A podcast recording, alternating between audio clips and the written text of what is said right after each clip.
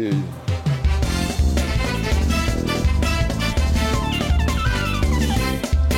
morreu, ele morreu. Problema dele, antes ele do que eu. Ele morreu, ele morreu. Problema dele, antes ele do que eu.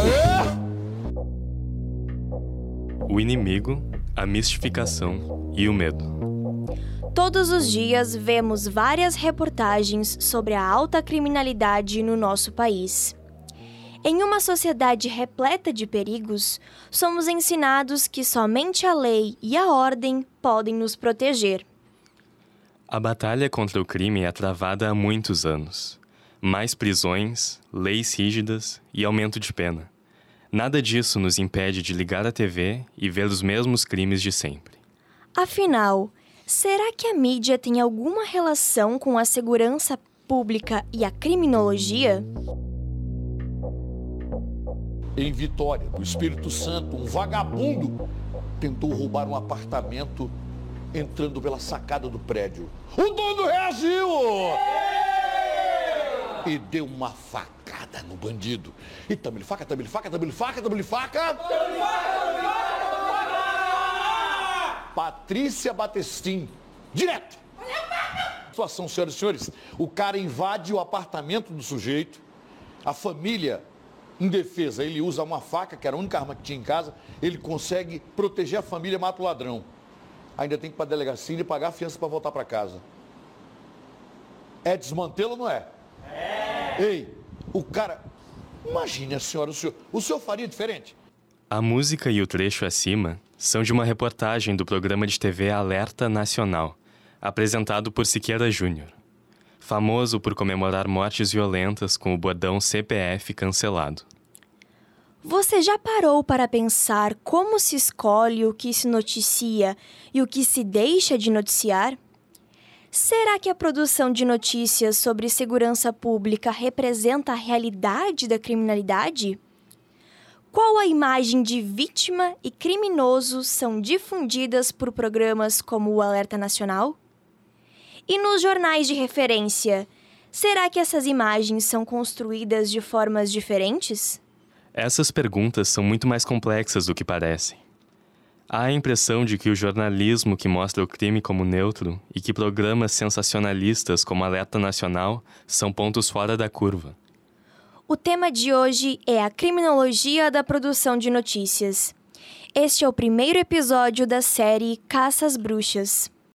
Ao longo de 2023, nosso objetivo será o de analisar de forma crítica os mitos que envolvem a questão criminal no Brasil contemporâneo, com a lente da criminologia. O meu nome é Christian Ajala. E meu nome é Erika Zucchi. E está começando mais um Legítima Defesa, um podcast do grupo Poder, Controle e Dano Social da Universidade Federal de Santa Catarina.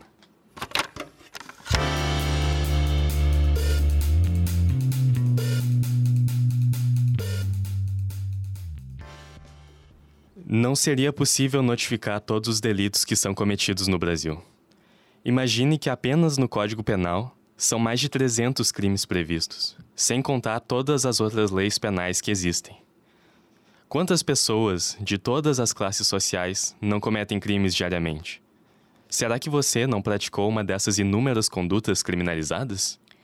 Mas então, quais são os crimes que recorrentemente vemos nos noticiários, nos jornais e nas redes sociais?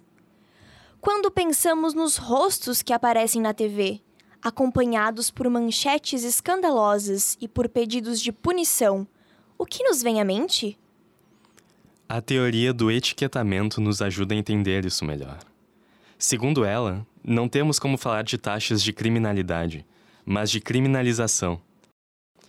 Significa que de todos os crimes cometidos, como aqueles que eu e você talvez já tenhamos praticado ou sido vítimas, só uma pequena parcela é notificada às autoridades, investigada e punida. Nem todas as ações geram uma reação da sociedade e do sistema penal de mesma proporção. E são apenas sobre essas estatísticas de criminalização que tradicionalmente se produz conhecimento, informação e notícia. Então, os meios de comunicação de massa não refletem a totalidade ou uma proporção real da criminalidade, já que grande parte dos delitos cometidos nem chegam às agências oficiais de criminalização. Isso a gente chama de cifra oculta da criminalidade. E mesmo tomando como base as estatísticas de criminalização, ainda assim há uma distorção de quais crimes são noticiados. É desproporcional tanto em relação a quais crimes são divulgados, quanto ao perfil das vítimas e dos criminosos, pensando em gênero, raça e classe social. Raramente os crimes cometidos pelos poderosos, como os crimes ambientais e contra populações indígenas e quilombolas, são noticiados. Ou seja, para um crime virar notícia, vai depender de quem pratica e contra quem. Mais da metade das prisões no Brasil são por tráfico de drogas e crimes patrimoniais sem violência à pessoa. Dentre as mortes violentas criminalizadas, são as exceções que viram notícia. Pessoas negras são 84,1% das vítimas. Então, a grande maioria das vítimas de homicídio são homens, jovens, negros e periféricos. Mas os crimes que justamente recebem mais destaque são os cometidos contra pessoas brancas de classe média ou alta. Diariamente, os veículos de comunicação tomam essas decisões de definir o que comunicar e como, seguindo critérios não escritos, mas empregados de noticiabilidade. O primeiro critério é o da singularidade, ou seja, os acontecimentos fora da curva, que saltam os olhos e produzem consequências negativas, são mais prováveis de virarem notícia. Segundo esse critério, os crimes que envolvem pessoas da elite são mais noticiáveis do que as chacinas e as tragédias em massa de pessoas racializadas e em regiões marginalizadas. Esse processo de definir e ocultar o que vira ou não notícia passa por uma seletividade que nem sempre é consciente. Isso porque a representação dos objetos na cobertura jornalística reflete os pontos de vista e a ideologia dominante na sociedade. Além de se noticiar o excepcional, a maneira de se conferir credibilidade às notícias também distorce e reforça os discursos oficiais sobre o crime e a segurança pública. Geralmente, quem é entrevistado pela mídia logo após o conhecimento de um crime?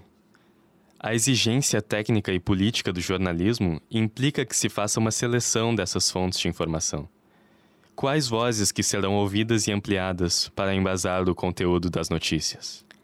São os representantes de instituições, como os delegados de polícia e os policiais militares, que concedem as informações que a imprensa comunica.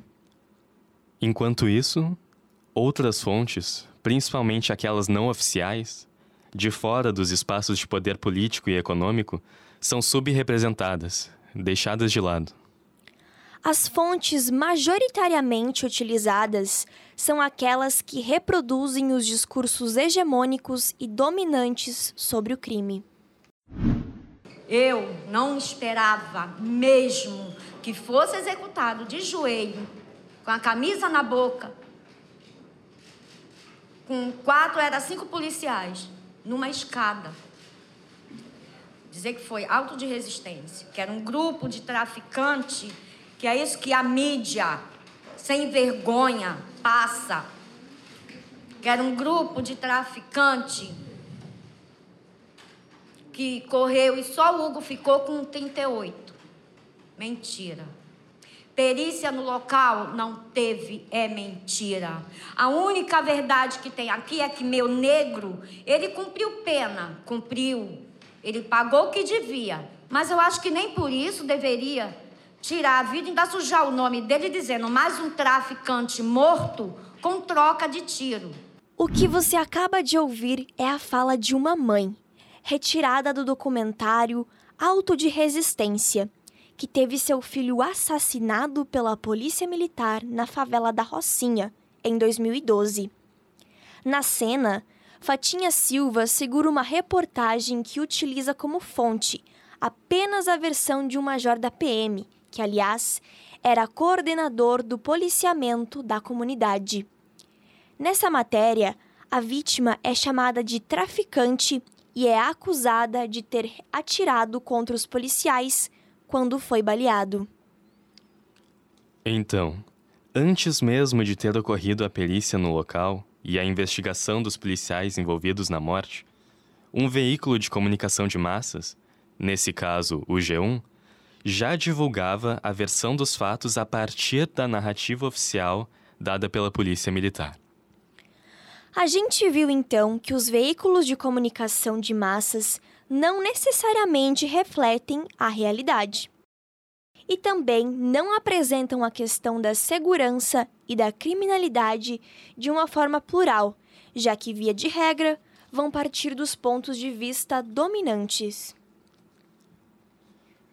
Por um lado, os noticiários e jornais vão reproduzir a ideologia dominante das instituições e do sistema de justiça criminal. Vão difundir os estereótipos sobre quem é criminoso e a vítima e quais são os crimes que estão sendo mais cometidos. E por outro, a repetição constante dessas imagens distorcidas da criminalidade também influencia o que se torna crime. Isso é, quem e o que a população pede que seja punido. A mídia tem a capacidade de gerar pânicos morais e pedidos por mais punição. Transforma em espetáculo os casos criminais e ainda apresenta mais rigidez, mais leis e mais direito penal como a única solução. Neste episódio, convidamos a professora de Direito Penal da Universidade Federal de Santa Catarina, jornalista e doutora em Direito, Marília Dinardim Budó, para conversar sobre a lógica da punição que os veículos midiáticos reproduzem e instigam na população. Você já parou para se perguntar por que a punição sempre é apresentada como a solução para a criminalidade? No trecho a seguir, a professora comenta sobre o consenso e a cultura punitiva da nossa sociedade, no contexto da racionalidade penal moderna. Primeiro lugar, a gente tem que pensar que a gente vive, né, atualmente dentro de um contexto no qual são raras respostas alternativas à punição diante dessa, desse etiquetamento de uma conduta como crime, né? Pensem, por exemplo, se vocês forem vítimas de um crime, provavelmente já foram, se vocês se imaginam nessa posição, eu sou vítima de um crime, o que, que eu espero como consequência? que, que eu espero? Eu espero que alguma coisa seja feita, em primeiro lugar. Mas e depois? O que, que existe dentro das nossas possibilidades, não, não, não apenas do ponto de vista jurídico, mas também social, moral, enfim, o que, que existe oferecido né, para as pessoas que são vítimas de crimes para que haja, enfim, algum tipo de resposta, algum tipo de acolhimento, algum tipo de escuta né, sobre as suas demandas? Às vezes você é vítima de crime e nem a família está disposta a escutar, a acolher e a pensar junto qual é a melhor saída, qual é a melhor solução. Por quê? Porque a gente tem, de fato, uma, uma. A gente vive dentro de uma cultura que é uma cultura extremamente punitiva e individualista. A punição ela está em todos os lugares, ela está na universidade. Vocês já não foram punidos como, como estudantes? Eu sou punida como funcionária pública, a gente é punido o tempo todo e a gente pune o tempo todo. Tem gente que pune os animais, as crianças. Quer dizer, a ideia, a coisa da punição, ela é muito presente. E esse binômio crime-pena faz parte do que a gente chama de racionalidade penal moderna a ideia de que a gente precisa que o Estado né, detenha, claro, o monopólio da força, da coerção, e, claro, para que isso aconteça, tem que ter um consenso, que é essa ideia de hegemonia que a gente estava falando, que eu estou usando o referencial do Gramsci, né? Então, tem que ter um consenso para que as pessoas se adaptem à norma, e caso as pessoas não se adaptem, então o Estado tem a legitimidade para exercer essa coerção, né? Então, essa leitura, essa construção dessa racionalidade moderna, ela cria óbices gigantes para que a gente consiga pensar alternativas à punição. Então, é, por exemplo, exigir das vítimas que elas não queiram que haja uma punição, me parece um pouco contraditório se a gente leva em consideração que existe, de fato, um consenso dado, colocado a respeito disso. Agora, em relação aos meios de comunicação, o que a gente vê é claro, né? Primeiro, uma reprodução da ideia de que existe que as prisões, por exemplo, são legítimas, mesmo quando há reportagens é, demonstrando a violação sistemática de direitos das pessoas encarceradas, é muito comum que isso apareça como se fosse um problema conjuntural e que, portanto, se o Estado investir, talvez essas violações deixem de existir. Quando, na verdade, pela perspectiva da criminologia, a gente sabe que é, as prisões elas não cumprem com nenhuma das funções é, das suas funções declaradas de prevenção do crime da violência, muito pelo contrário, elas duplicam a violência. Essa frase é da professora Vera Andrade. Assim, ocorre uma naturalização da violência na mídia, tanto no anseio por punição, quanto na indiferença do extermínio daqueles que são vistos como inimigos. Isso nos leva a pensar: quem está no controle das mídias? existe um monopólio dos veículos de comunicação e das notícias que são veiculadas. O que vemos hoje é a imprensa reproduzindo essa doutrina dominante do sistema penal. Segundo dados de 2016, menos de 10 famílias controlam as comunicações no Brasil. O artigo está disponível para consulta na descrição desse episódio. Mesmo não sendo permitido por lei, para impedir a formação de oligopólios, as concessões de faixas de rádio e de canais de televisão vão sendo passadas de geração em geração, como uma herança. Para superar a reprodução dessas imagens distorcidas sobre a criminalidade, que legitimam o sistema penal e reforçam os estereótipos, é importante tornar a mídia mais democrática há veículos alternativos que fazem esse trabalho de desmistificar o senso comum. Eles surgem com o objetivo de construir um jornalismo a partir de perspectivas de pessoas invisibilizadas pelas mídias tradicionais. Dentre esses meios de comunicação que fazem a disputa por uma mídia mais democrática e plural, temos o exemplo do ponte jornalismo. Uma coisa que sempre me, me me, a, me pegou assim é, é, a, é a, fal, era a, a falta de espaço para a gente discutir questões mais estruturais que a gente, quando andava na rua, percebia que existiam questões a serem discutidas e que os jornais não estavam falando muito sobre isso, né? Sobre essa questão da, da não só da violência, né? De, de raça, de gênero, de, de classe, mas também de como é, a produção, né, a produção cultural, a produção de conhecimento de pessoas não brancas, elas eram tratadas, entendeu? Porque a gente vem historicamente de um país, né, de, de que apaga, né, que de, de apagamento, né, de apagamento de histórias de pessoas negras, de histórias de pessoas indígenas, e, e como é, é, é, uma violência estrutural, isso se reflete nas escolas, da, nas empresas e nas empresas de jornalismo também. É notável que existem outras formas de divulgar um acontecimento, partindo de outras narrativas e vivências que não são as mais utilizadas por esses meios que dominam o cenário da imprensa. É aqui que o nosso podcast se apresenta como um meio alternativo de divulgação de conteúdo e informações. Na temporada de 2023, decidimos seguir a linha da criminologia da produção de notícias. Vamos encarar temas relacionados a crime e sistema penal, que geram debates profundos, mas necessários. Para isso, Selecionamos questões polêmicas para discutir de forma simples, mas com conteúdo e teoria crítica. A ideia é abrir caminho para as conversas do dia a dia e questionar o senso comum. Se você gostou e ficou interessado em saber mais sobre esses assuntos, continue acompanhando a gente, que logo mais saem novos episódios. Não esqueça de dar 5 estrelas para o episódio no Spotify. Isso ajuda muito o nosso alcance. Fique ligado nas redes sociais e venha desconstruir mitos com a gente na Caça às Bruxas. Esse foi o Legítima Defesa, um podcast do grupo Poder, Controle e Dano Social da Universidade Federal de Santa Catarina. participaram na elaboração desse episódio. Erika Zucchi e Christian Ajala na locução.